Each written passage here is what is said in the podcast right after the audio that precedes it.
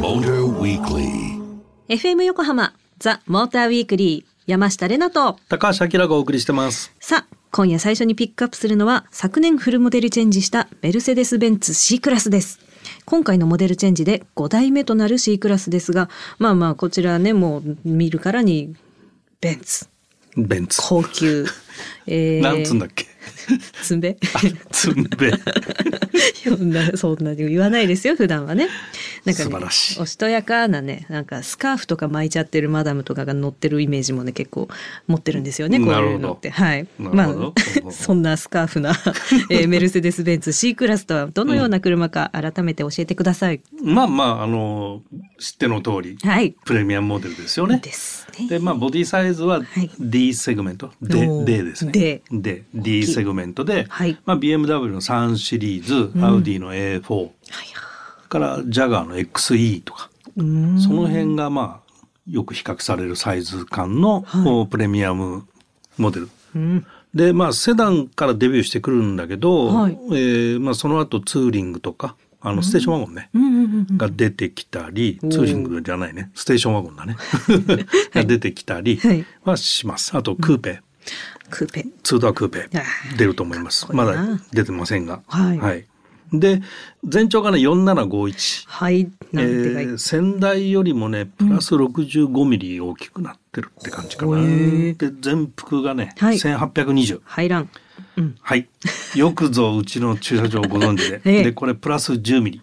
まあ、仙台モデルも1810だったんで微妙に入る。実際は入るんだけどさ。でもね、うんそうじゃないですよねと、えー前高。はいえー高さが1438で、ホイールベースがね、2865で、はいえー25ミリ伸びてるんで、まあ、ちょっと大きくうん、一回り大きくなったかな。一回りまで言うとあれかもしれないけど、はい大きくなったかなっていうところで、全体的なルックスとしては、はい。その冒頭で言った S クラスうん。にすごく似ていて、ロングノーズなのよ。ロングノーズなに見えるのね。だからすごいスタイリッシュでかっこいいかなっていうところ。かっこよかった普通に、うん。見た目もね、だから車に詳しくなければ S かなみたいなうん。感じには多分感じると思うね。なるほど、うん。えじゃあそのインテリアまあ見た目もちょっと S クラスみたいな感じってことはじゃあなんかインテリアも共通する部分があるそうなんですけどそうなんですか？そうそう。例えばこの AR って拡張現実って言われてるナビを搭載して、これ E クラスとか S クラスにともうすでに搭載しているんだけど、はいそれがまあ D セグメント初搭載の AR ナビがつきましたと。矢印とか出るやつですよね矢印単なるねこのヘッドアップディスプレイよりももっとリアルで、うん。モニターにはい。その映像が出てくるの。矢印ももちろんそうだけど、はい。で、えーヘッドアップディスプレイにはその写真というか動画のようなうん。地面のイラストの地図じゃなくて、リアル拡張現実なのね。あそっかそっかそっかそリアルなうん。路面と交差点が出てきて、それに矢印が乗っかるような表示。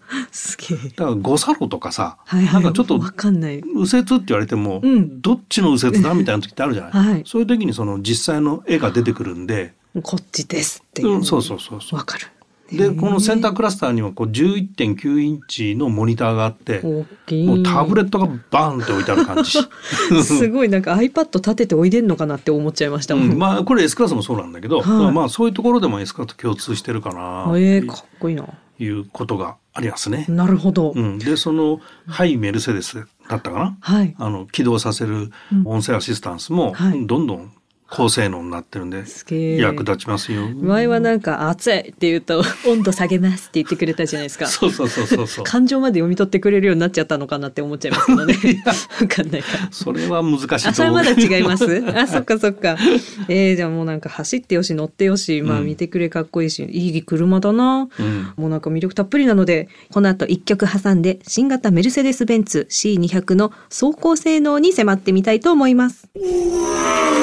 The Motor Weekly. FM 横浜ザ・モーターウィークリー山下れなと高橋明がお送りしてます。さあ、この時間も引き続き、新型メルセデス・ベンツ C200 をピックアップしていきます。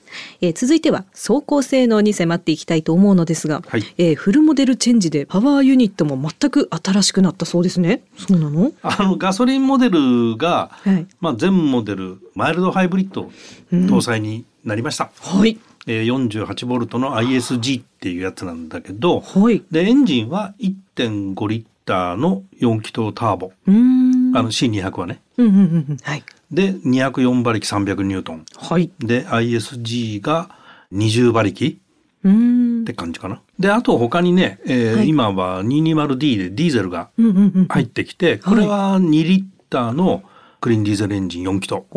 で、これ、まあ、ディーゼルターボ。はい。200馬力でうん440ニュートンメーター。へえ。まあ結構トルクがグイーンで、この後ははい。続々と違うパワートレーンも入ってくるんで、まあクーペとかステーションワゴンとかも入ってくるし、うんうんうん。まあまあラインナップは増えていくんだけどね。楽しみですね。うんえーじゃあ、はいその実際に C200 セダンをドライブした印象をお伺いしてもいいですか？どんな感じ？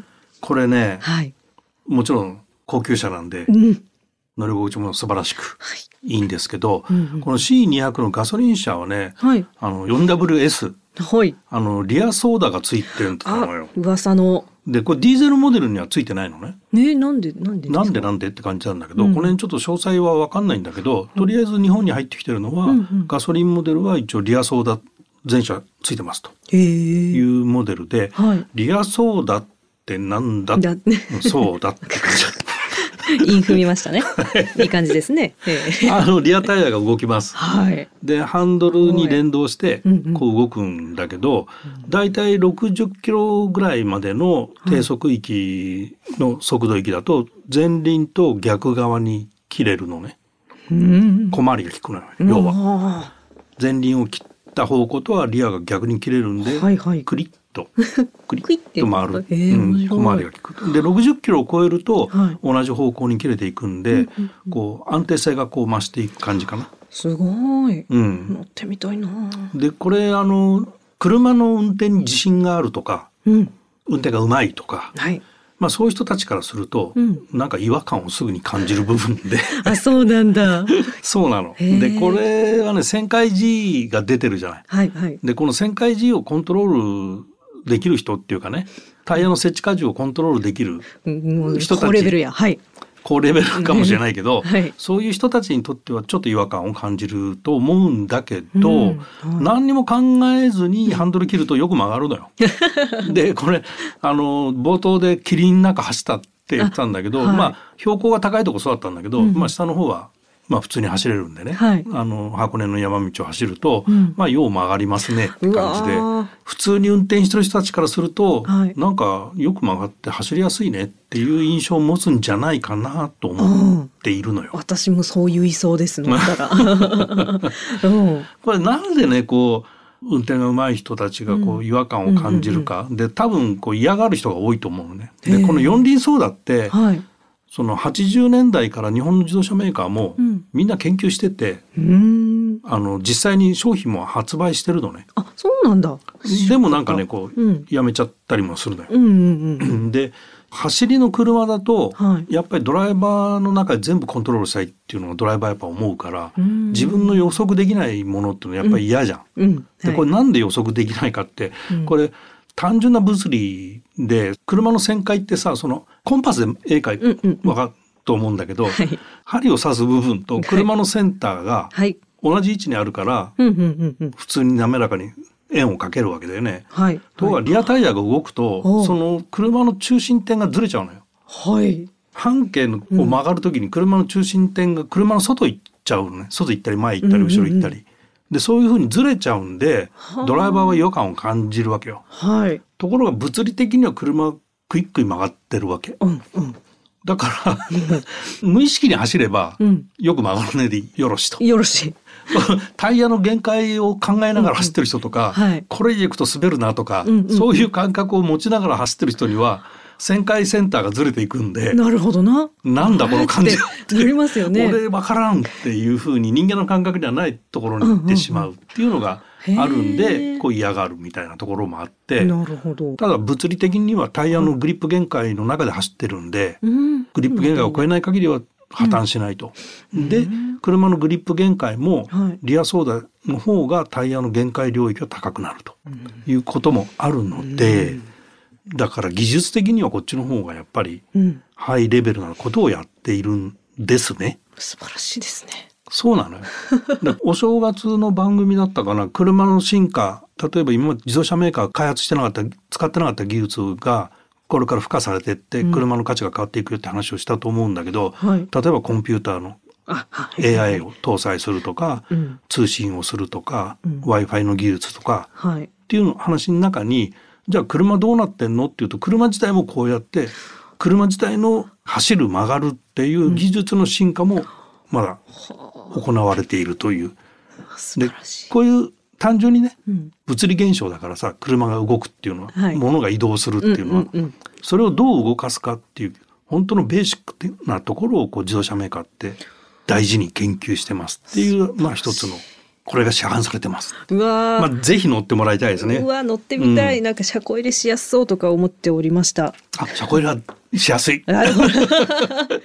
狭い駐車場とかは本当有効だよね。ああすごいクイックイックイってこう微調整効く。微調整も効くし、はい想定よりも全然小回り効くんでああ車の大きさを感じさせないしね。うわーうんいいことばっかりもあるな。そうなんです。はいちょっ。といつか乗りたいと思います。はいそれでは、恒例のレナの勝手なイメージ言わせていただきたいと思います。新型メルセデス・ベンツ C200。どこに行ってもその人の香水の香り、第二の人生を爆走しているダンディが乗り回していそう。The Motor Weekly.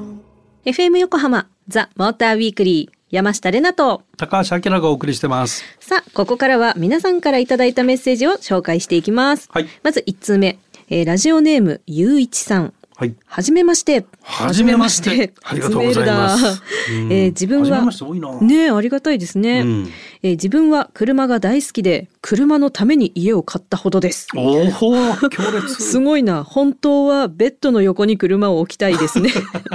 今年洗車ナンバーワンになりたいです。自信はあります。とのことでした。洗車ナンバーワンってなんだろう。どういうナンバーワンだろう。へえ。大好き洗うことすら大好きって感じですかね。うん、なるほど。昔ね、うん。大阪のチューニングショップというか、フェアレディ Z を改造している、はい。ちょっとお店の名前もう忘れちゃったんだけど、うん。そこのオーナーが強烈な綺麗好きな人で、あのね強、烈な。うん。強烈なので、あの、車の修理工場とかってさ、やっぱはいオイルとか出るから、あうんうんなんとなくこう、イメージできるでしょ、できます。で、工具も普通工具箱の中にガサッといっぱい入ってるじゃん。ううバンバンって感じ。はい。全部配置が決まっててさ、スパナの位置も大から中まで全部順番に並んでてっていうような工場で、はい。で、エンジン、車の Z のエンジンを下ろして、うんボンネットの中をどんがらにした後、はい。洗剤で洗うの。車を。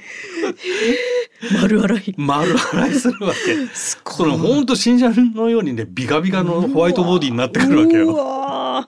すげえとか思って。え、頼めばやってくれちゃうんですか？頼めばっていうか、なんだろうね、あれはん多分その人のこだわりだと思うんだけど。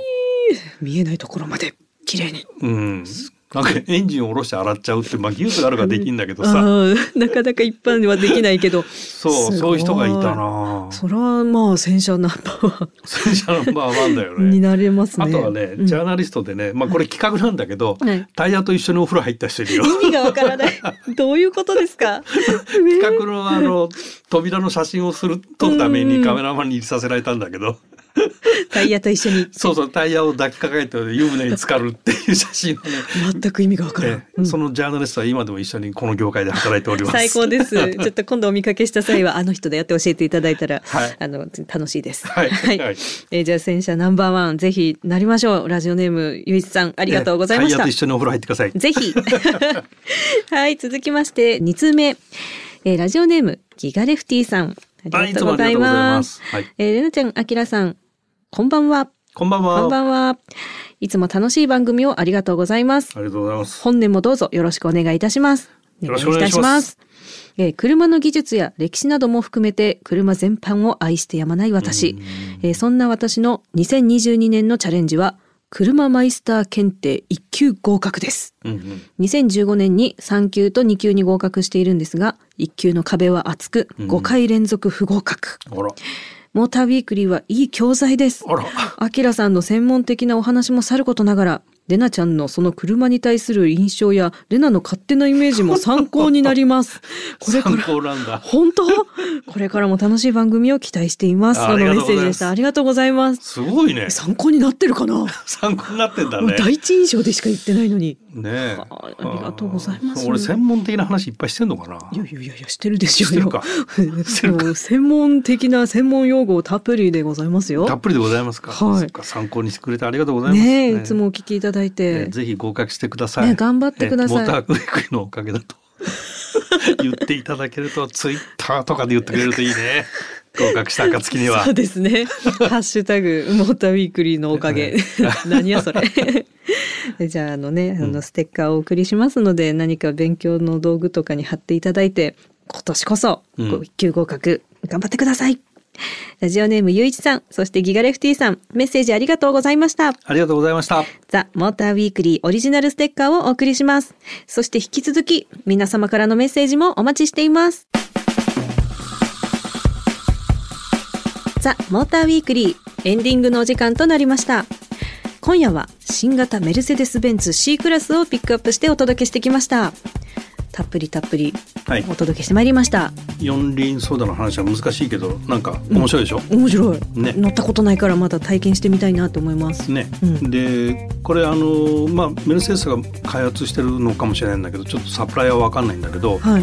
ZF って時々番組でも言ってると思うんだけど、あのシステムサプライヤーがあるんだけど、はい ZF でもそういう 4WS のねあの四輪ソーダのシステムっていうのを開発していて。あのドイツもう10 2019年かもうちょっと前か忘れちゃったんだけど、は 4WS のそのテストカー運転させてもらってんの。い。えでそれ助手席に乗って、はい助手席にハンドルがついてるのえーで助手席のハンドルはリアタイヤだけ動かせるっていうやつで、何それ。ちゃんとしたハンドルは直進状態なのにはい。助手席からハンドル切ると車が曲がってくる不思議。でそれでこうテストコースを走った経験もあったりしへてー。でここが開発してるのは、うん。あのクラブウォークっていうところまで行っててクラブウォークってねカニ歩き、ああ、横歩き。はい。そう。っていうシステムを持っていて、はい。これはあのなんだろうなシャトルバスとか、うんうん。コミューターみたいなのとかそういうのに搭載しようとしてるんだけど、無人のやつとかね、うんうんバス停に止まる時に車がスッと横動きするわけよ。でうんこう歩道に近づくとかね。はそういう動き方。車がだから斜めに動いたりする。い。ええ面白い。でこういう動きをすることでこのまああの無人バスみたいなのの利便性が上がったりとか、うんうんうん。そういうところでこう車の技術っていうのがどんどんあってね、まあ乗用車ばっかりじゃなくてそういうところが面白いかなと思うんでね、なんか、うん、こういうのが出てきますよ。それなんか二人で息合わせないと運転できないものかと思って今面白くて聞いてたら全然普通に運転できてた。せーのみたいなね。そうだよね。そういう言い方するとそうだよね。そうそうそう。びっくりしました今。何何をしたんだろうって思ったけど。まあそういうことです。なるほど。はい。あきらさん本当楽しそうな体験経験をされててなんか今年もね掘り出していきたいと思います、そういう話。はい、えー番組では皆さんからのメッセージを随時募集中ですメッセージの宛先は tm アットマーク fm 横浜 .jp tm アットマーク fm 横浜 .jp までメッセージを採用させていただいた方にはザ・モーターウィークリーオリジナルステッカーをプレゼントしますそしてツイッターでは「ハッシュタグモーターウィークリー847」をつけてたくさんつぶやいてください。えーハッシュタグねじれもし路面のねじれを発見した暁には あのぜひえーつぶやいていただいてねじれねねじれあきらさんにね情報をください。はい。えーまた「ザ・モーターウィークリーウェブオートプルーブ」では今夜ピックアップした新型メルセデス・ベンツ C200 の市場記事も読みいただけます詳しくはオートプルーブで検索してみてくださいということでここまでのお相手は山下れなとモータージャーナリストの高橋明でした。また来週